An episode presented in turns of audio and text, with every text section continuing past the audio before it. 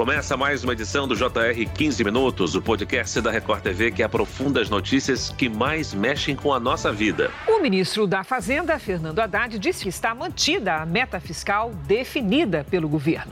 Haddad se encontrou com o presidente Lula. Na semana passada, o presidente disse não se importar se a meta fiscal será cumprida no ano que vem. A fala colocou em xeque o trabalho da equipe econômica do governo. A fala do presidente Lula em um café da manhã com jornalistas repercutiu de imediato no mercado financeiro brasileiro. O principal índice da Bolsa de Valores caiu e a cotação do dólar subiu nos dias seguintes. Lula disse que dificilmente o governo federal conseguirá cumprir a meta de zerar o déficit público no ano que vem.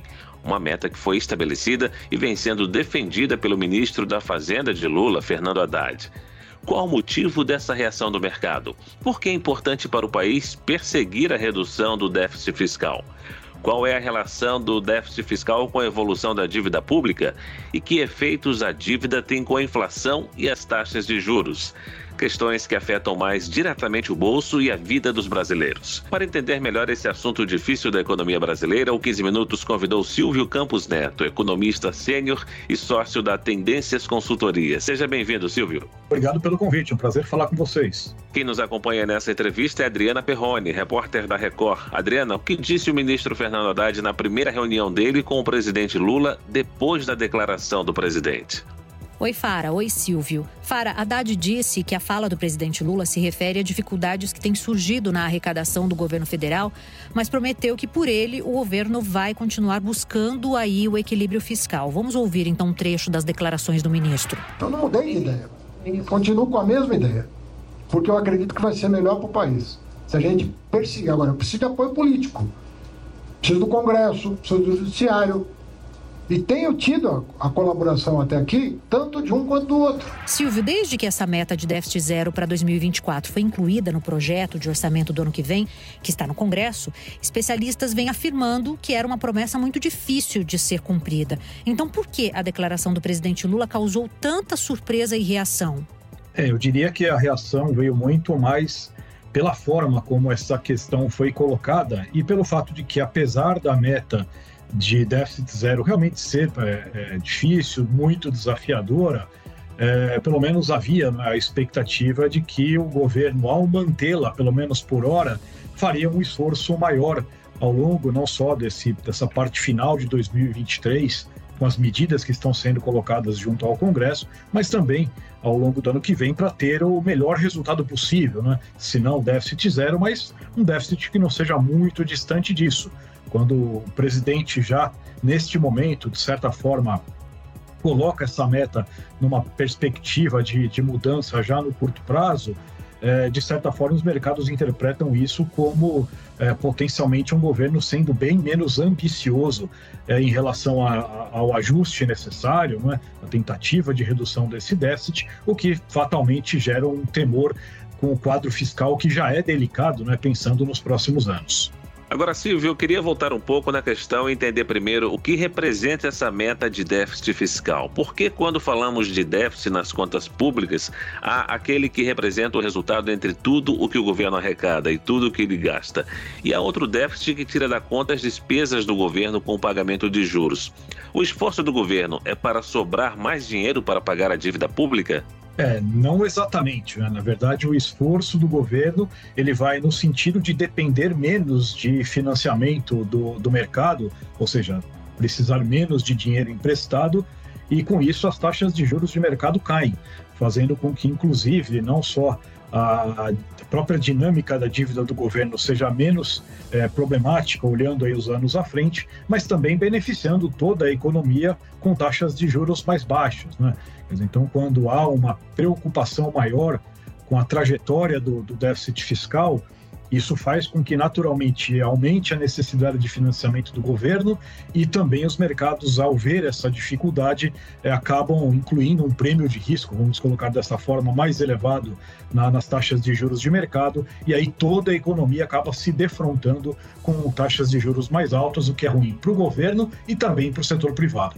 Por que, que é importante para o governo sinalizar que tem condição de pagar e reduzir aos poucos a dívida pública? E qual é o tamanho da dívida pública brasileira e como ela se compara de outros países, Silvio? É, a importância é indicar uma situação fiscal equilibrada, uma dívida que tende a se estabilizar mais lá na frente, vai exatamente na direção de permitir com que as taxas de juros de mercado caiam, através de uma menor percepção de risco. Não só as taxas de juros, mas também outros ativos de mercado, como o dólar, né, que reflete muito a percepção de risco, além do fato de que um fiscal mais equilibrado também tem um outro aspecto importante que é ajudar o Banco Central no controle da inflação.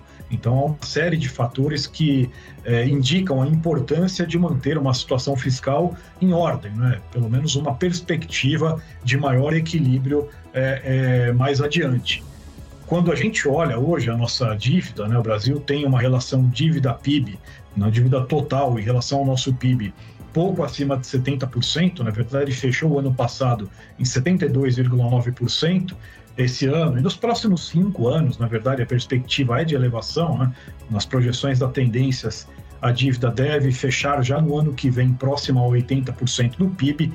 E quando comparamos né, esses níveis com outros países, e aí é importante destacar, temos que comparar com países que efetivamente são do, do, do, padrão, vamos dizer assim, comparáveis ao Brasil, outros emergentes, né? Então a nossa dívida realmente ela é bem mais alta do que é, emergentes comparáveis ao Brasil, que tem aí relação dívida PIB em torno de 40, 50, 60% e nós pouco acima de 70%, mas indo na direção de níveis acima de 80 nos próximos anos. Silvio, o primeiro efeito do surgimento de dúvidas aí sobre a disposição e a capacidade do governo de pagar a dívida acontece sobre as taxas de juros. O mercado começa a cobrar juros mais altos para continuar emprestando ao governo? Isso, exatamente. Esse é o mecanismo, na verdade, de, de impactos né, que, ocorre, que ocorre do ponto de vista de ativos de mercado. Na verdade, há uma maior percepção de risco, né? ou seja, os investidores, os mercados olham para a situação fiscal e, e antevêm um risco maior olhando nos próximos, para os próximos anos, e isso afeta fundamentalmente os ativos brasileiros. Né?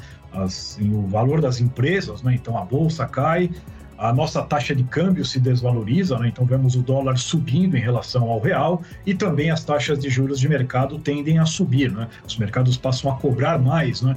para financiar o governo, mas esse acaba sendo um efeito que afeta todo mundo, né? não só o setor público, mas também as empresas e as pessoas físicas que precisam é, é tomar dinheiro emprestado. Então, Silvio, seguindo a linha de raciocínio da pergunta da Adriana e da sua resposta, como esse movimento de aumento dos juros cobrados do governo se reflete na vida do brasileiro comum na prática? Os juros aumentam também nas compras e empréstimos que nós fazemos?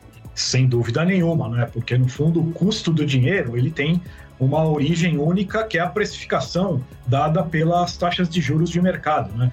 E isso vale de novo, seja para o empréstimo que o governo faz ou que as empresas fazem, ou mesmo para o que os bancos vão cobrar das pessoas físicas, né, que realizam as suas compras, enfim, a prazo e que acabam também se defrontando com taxas de juros mais elevadas, né? Então tem esse efeito, né, através do custo do, dos empréstimos para a sociedade como um todo, mas também o próprio efeito indireto disso, que é o fato de que as empresas, ao se defrontarem com juros mais altos, elas vão investir menos, contratar menos, então também há um efeito negativo via a dinâmica econômica. Né? A economia cresce menos, gera menos emprego, e isso, claro, que também acaba afetando negativamente na vida das pessoas. Silvia, essa semana tem reunião do Copom.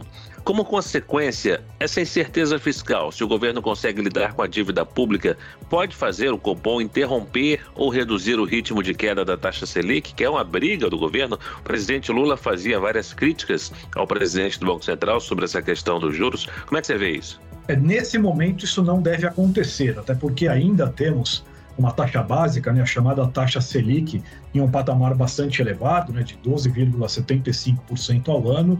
Então, nesse momento, o mais provável é que o Banco Central siga mesmo nesse ritmo de queda de 50 pontos, né, 0,5 ponto percentual por reunião. Agora, o fato é, né, uma piora de perspectiva do quadro fiscal fará com que o Banco Central emita alguns alertas. Né? Talvez ele até já faça algum alerta a mais já nessa reunião, é, porque, no fundo, essa situação, não, uma piora de uma situação fiscal, é um elemento que impõe limites à queda de juros. Né? O Ministério da Fazenda estabeleceu metas ousadas de déficit fiscal, acreditando aí em uma série de medidas enviadas ao Congresso Nacional que aumentariam a arrecadação de impostos. A dificuldade em aprovar essas medidas é o principal motivo para o governo eventualmente rever essas metas? É, eu diria não só a dificuldade de aprovar algumas dessas agendas, considerando que parte delas é, tem avançado, né? isso é, é importante destacar mas também a própria incerteza em relação ao impacto destas medidas na, efetivamente na arrecadação. Dizer, algumas delas, é, cujo governo aí aposta muito né, no, no efeito é, positivo nas receitas, né?